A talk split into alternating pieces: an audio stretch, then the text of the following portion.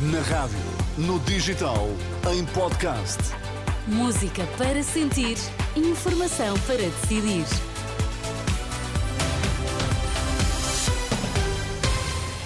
Tudo o que precisa de saber ao som da Renascença em 3 minutos. Primeiro, os destaques. O primeiro-ministro japonês diz que os sismos no Japão causaram numerosas vítimas e danos consideráveis. O Serviço Nacional de Saúde anuncia o funcionamento de 43 urgências de ginecologia e obstetrícia até março.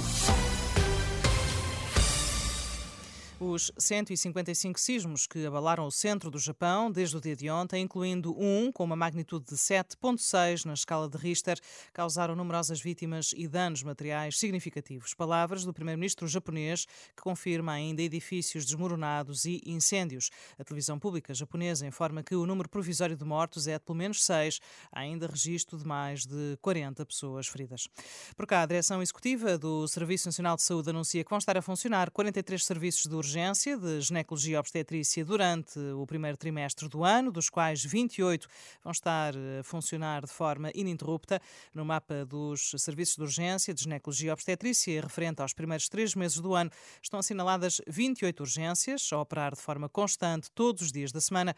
13 encontram-se na Zona Norte, 7 no centro, 3 na região de Lisboa e Val do Tejo, outras 3 no Alentejo e pelo menos uma na região do Algarve. Marcelo Rebelo Sousa diz ter a certeza de que o ano 2024 2024 vai ser ainda mais decisivo do que aquele que terminou. Na última noite, na mensagem de ano, de ano novo, lembrou que foi António Costa quem decidiu demitir-se e que disse que é preciso ir votar nas legislativas de março. Deveríamos estar todos atentos e motivados para as eleições de março, para percebermos como vai ser o tempo imediato em Portugal, na avaliação como na escolha. Numa palavra, 2023 acabou com mais desafios e mais difíceis do que aqueles com que havia começado. Marcelo diz que 2014, 2024 vai ser o que os portugueses quiserem com o seu voto. Nesta mensagem muito curta, de sete minutos, o Presidente da República falou das contas certas e do crescimento económico, mas também da pobreza e das desigualdades sociais que aumentam no país. Em Portugal, ficou claro que contas certas, maior crescimento, e emprego, qualificação das pessoas, investimento e exportações são essenciais.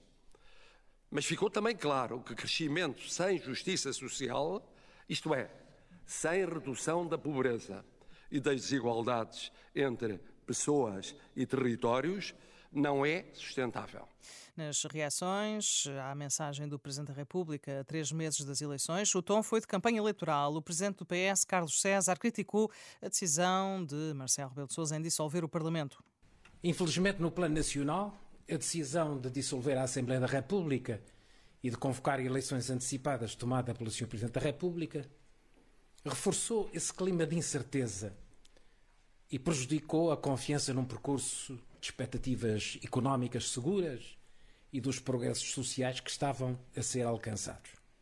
Do lado do PSD, a vice-presidente do partido, Margarida Balcer Lopes, elogiou a mensagem de Marcelo Rebelo Sousa. É de facto uma mensagem realista quando diz que são os mais pobres aqueles que mais sofrem isto é a realidade e gostaríamos muito que houvesse, independentemente das divergências com o Governo, que houvesse este realismo nas análises que o Governo e nos discursos que o Governo vai fazendo.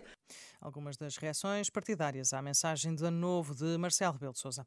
O Sindicato dos Jornalistas convocou uma hora de greve para dia 10 deste mês, entre as duas e as três da tarde. O pré-aviso abrange todos os jornalistas do país. É uma paralisação em solidariedade para com os trabalhadores do JN, DN, o Jogo e TSF, do Grupo Global Média, que marcaram para esse dia uma greve de 24 horas.